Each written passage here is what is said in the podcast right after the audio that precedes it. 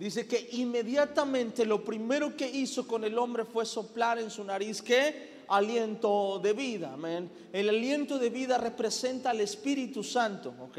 Lo que he compartido es que el ser humano fue creado para que pudiera caminar junto a la presencia de Dios. Amén. Ese es el diseño original de Dios. Cuando Adán peca, lo primero que pasa es una separación de Dios. Y dice la Biblia que la presencia o el Espíritu Santo se separa de Adán e inmediatamente experimenta una muerte espiritual y una muerte sobre su vida. La Biblia nos deja muy claro que cuando el Espíritu Santo está en nosotros, hay vida en nuestra vida. Y cuando el Espíritu Santo se va, inmediatamente viene muerte a nuestra vida. Esto es la razón por la que ah, Dios envía a su Hijo a morir en la cruz, recuperar esa presencia en la vida del hombre. Y es que Dios todo lo que hace, lo termina y lo hace completo. ¿Cuántos dicen amén? Entonces Dios no hace cosas a medias como tú y como yo. Entonces cuando Dios hace al hombre, Dios tiene que terminarlo completo, no lo suelta hasta que lo termina. Cuando Dios hace la creación, dice la Biblia que tarda seis días creando la tierra, amén. Pero no descansó ni uno, descansó hasta que terminó de crear, ¿sí o no? O cuando Dios está trabajando en algo, va a trabajar hasta que lo termine. No te va a soltar hasta que haya hecho contigo lo que te ha dicho. Esa es una de las características de Dios, que Dios no descansa entre el día 2 o el día 3, descansa hasta el final, hasta que termina. Hoy en día muchos de nosotros no nos preocupa caminar con la presencia del Espíritu Santo o no. Pero déjame decirte una cosa, puedes lograr tantas cosas en tus fuerzas y en tus posibilidades, pero si el Espíritu Santo no está en ti, entonces va a haber una muerte espiritual en tu vida.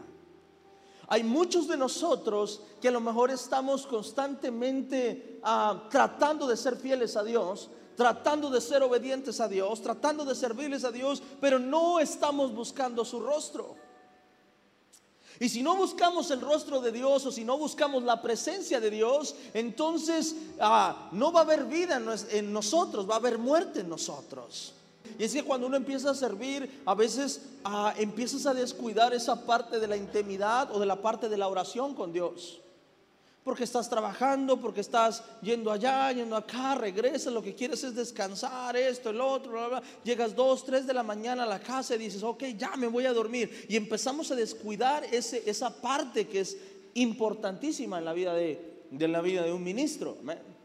Hoy en día el principal problema de la iglesia cristiana no es la falta de fe. Fe tiene, fe le sobra fe. Lo que le falta es intimidad con Dios. Porque el enemigo lo primero que va a querer robar de ti, ¿sabes qué es? Tu comunión con Dios. Tu intimidad con Dios. Tu búsqueda del Espíritu Santo. Sabe que si roba la búsqueda del Espíritu Santo, entonces va a haber una separación. Y si hay una separación, va a haber una muerte espiritual en tu vida. Número uno sería evaluarnos en el tiempo de búsqueda o en el tiempo de comunión que tenemos con Dios. Esa sería la principal.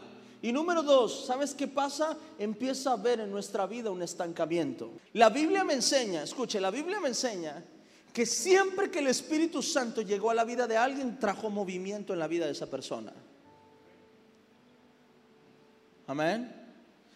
La Biblia me enseña que siempre que alguien estuvo alejado de Dios, trajo una muerte espiritual, pero trajo un, estancamiento en su vida. La principal característica de una persona que ha dejado el Espíritu Santo, que el Espíritu Santo no está en él, o que está causando una muerte espiritual en él, ¿sabes qué pasa? Empieza a haber ocio en nuestra vida. Empezamos a cambiar las cosas de Dios por las cosas que no son, que no dan fruto en nosotros. Antes era no tengo tiempo. Empieza, hay un cambio, escuche, hay un cambio. Hay un cambio porque cuando las ocupaciones, cuando el Espíritu Santo está ahí todavía, hay ocupaciones y tú sabes que tienes que orar y hay algo ahí dentro de ti que te dice, tienes que buscar a Dios y dices, sí, sí, cierto, sí, cierto, híjole, me, me, me la estoy bañando, como decimos aquí, ¿no? De repente deja de importarnos que hace tiempo que no buscamos a Dios. Y eso significa que entraste a una etapa de estancamiento y una, una etapa de ocio. Porque cuando tú estás ahí ya no vas a saber qué hacer, ya no vas a buscar el propósito de Dios, te vas a olvidar del propósito de Dios y vas a, vas a empezar a hacer planes que están fuera de la voluntad de Dios. Y empieza a haber un estancamiento en cada uno de nosotros. Fuiste diseñado para que la presencia de Dios esté contigo. Si la presencia de Dios está contigo, ¿sabes qué va a pasar? Las decisiones que tú tomes serán decisiones que van a empezar a dar fruto en tu vida. Cuando el Espíritu Santo está en la vida de una persona, su semblante es lo primero que cambia. En vez de caminar con los hombros abajo, empieza a caminar con los hombros arriba. Puede estar ardiendo Troya, pero esa persona siempre va a estar arriba. ¿Sí o no? Cuando el Espíritu Santo está sobre ti, Puede estar cayéndose el mundo a pedazos, pero en Él hay vida. Amén. Puede venir la crisis, puede venir la dificultad, puede venir la enfermedad sobre su vida, pero en Él va a haber vida en el nombre de Jesús. Lo segundo que pasa cuando una persona está buscando al Espíritu Santo es que no solamente es una persona viviente, sino que es llevado a lugares donde es prosperado y donde es bendecido a lugares donde puedes crecer. Te empieza a llevar a lugares donde puedes ser formado. Y cuando el Espíritu Santo llega a Adán, dice Dios, tengo que plantarlo en un lugar donde pueda disfrutar y pueda dar fruto. El lugar donde estás empieza a ser prosperado. Tu negocio empieza a ser prosperado. Tu trabajo empieza a ser bendecido. Amén. Tu familia empieza a ser bendecida. Tu casa empieza a ser bendecida. Es una promesa de Dios para ti no solo ah, naturalmente, sino espiritualmente también. Lugares donde puedas crecer en tu fe, lugares donde puedas crecer en amor, lugares donde puedas crecer en paz, amén. Pero Dios te va a tener que transportar, Dios te va a tener que sacar de lo que te hace daño y ponerte en un lugar donde creces, amén. Hay muchos de ustedes que han buscado la presencia de Dios y pasan tu vida que empiezas a ver que hay cosas, personas que se empiezan a ir, amén. Cosas que empiezas a soltar. Personas que creías que eran de bendición a tu vida se empiezan a ir. Trabajos que tú tenías y o clientes o personas que tú creías que eran buenas para ti se empiezan a ir. ¿Sabes por qué? Porque cuando buscamos del Espíritu Santo, eh, lo primero que Dios va a hacer va a ser plantarte en un lugar donde puedas ser tú y donde puedas servir a Dios y donde puedas ser bendecido. Dios va a preparar un huerto donde puedas dar fruto. Y lo que significa el huerto es, Dios va a empezar a rodearte de personas. Dios va a empezar a rodearte de líderes. Dios va a empezar a rodearte de pastores. Dios va a empezar a rodearte de hombres de negocio. Dios va a empezar a rodearte de, de, personas que aman a Dios, que sirven a Dios, que buscan a Dios. Y te va a empezar a meter ahí. ¿Sabes por qué? Porque quiere que des fruto. El diablo sabía lo que iba a pasar. El enemigo sabía lo que iba a pasar. Sabía que si la presencia de Dios se iba, automáticamente él tenía que salir de ese huerto. Dios trajo provisión. Diga conmigo, provisión. Dios trajo provisión. Cuando nosotros empezamos a creer en esto, vamos a entender, escucha, que si visitamos el negocio de alguien y clamamos por el negocio de alguien, ese negocio puede ser bendecido a causa tuya. Amén. Que si tú estás en un lugar y tú empiezas a clamar, no importa que no seas tú el dueño, pero empiezas a clamar, ese lugar puede ser bendecido, porque te voy a decir una cosa, donde la presencia de Dios está, ahí hay bendición, hay vida eterna, en el nombre poderoso de Jesús.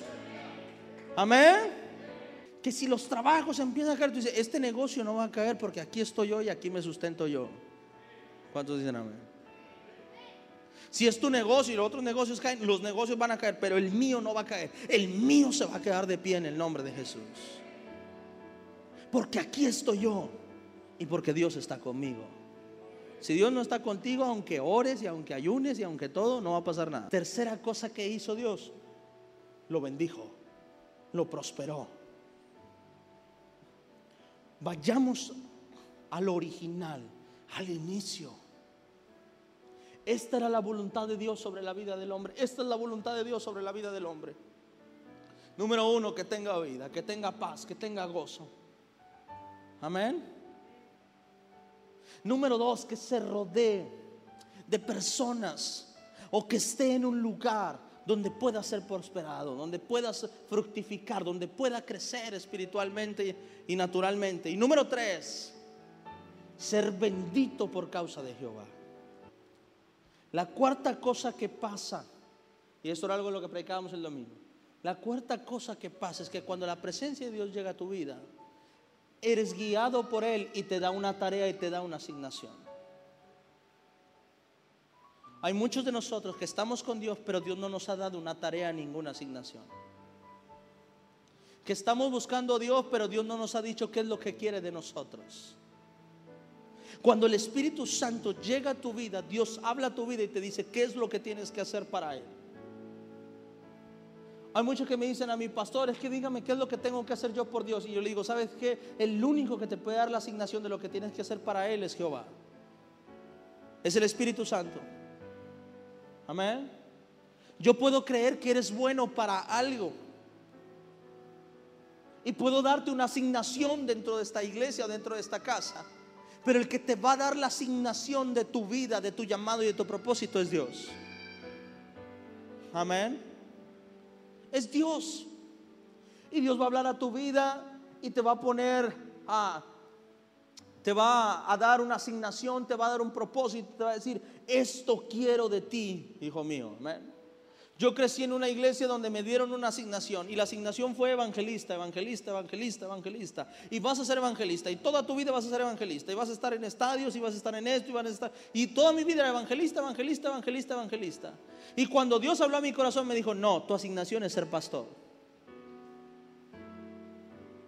Amén. Y Dios me dio una asignación. Y el que habló a mi vida fue Dios y me dijo, no, tu asignación va a ser pastor. Y yo había creído que mi asignación iba a ser evangelista toda la vida. Porque aparte me enamoré de esa asignación que me dieron. Pero Dios me dijo, no, vas a ser pastor. Y Dios habló a mi vida. Amén. Por eso cuando viene un joven y me dice, pastor, ¿usted qué opina de mi relación? ¿Sí? ¿Es de Dios o no es de Dios? Y yo le digo, no es de Dios. ¿Pero por qué, pastor? Entonces, ¿para qué me pregunta? Y cuando los veo, cuando los veo que no sé quién, les digo, si es de Dios, cásate en un mes. Ay, ¿por qué, pastor? Yo le digo, es algo que es una decisión que tienes que tomar tú. A que mañana cuando pasen los años no me reclames y digas que por culpa del pastor me casé con esta. Amén. Y tú ya tú dices, por mi culpa, por mi culpa. Fue tu decisión. Para que cuando vengas y digas, pastor, usted me dice, pastor, ¿cuál es mi llamado? Yo te digo, ora a Dios, que Dios hable a tu vida y te diga cuál es tu llamado, que te dé la asignación. Para que después no digas que el pastor me guió. No, no, no, no, no. No sigas el sueño de nadie. Sigue el sueño que Dios puso sobre tu vida. Amén. Dios hablaba a mi corazón y me decía, no pongas mi sueño o un sueño en la vida de alguien Deja que yo ponga el sueño en sus vidas. Fue Dios el que le habló a José y le reveló lo que quería hacer en su vida. Es más, cuando se lo reveló, mismo Jacob no estuvo de acuerdo con ese sueño. ¿Sí o no? Sus hermanos lo vendieron por el sueño que Dios había puesto en José. Intentaron matarlo por lo que Dios le había hablado a José. Amén. Ni su hermano mayor pudo discernir el sueño que Dios había puesto en la vida de José. Jacob le dijo, ¿qué es esto, José? ¿Estás diciendo que yo y tus hermanos nos rendiremos a ti? ¿Sí o no? Ni él, ni a Jacob Dios le mostró lo que tenía con José. Amén. Por eso cuando fue vendido y le dijeron que había sido muerto, José, Jacob se la creyó toda. ¿Sí o no? Por eso cuando lo vendieron como esclavo, los hermanos creyeron que se habían, que ya, que ya se habían, lo habían desechado a José. Por eso cuando estuvieron frente a él pidiendo comida, no lo reconocieron que era José, no se lo imaginaron, nunca lo pensaron. Pero déjame decirte una cosa, cuando Dios pone una asignación en tu vida, aunque tu pastor no quiera, aunque el líder no quiera, aunque el obispo no quiera, aunque sea quien no quiera, Dios lo va a hacer sobre tu vida porque es Dios el que te asignó y es Dios el que te llamó. Amén. Es Dios el que lo puso sobre ti.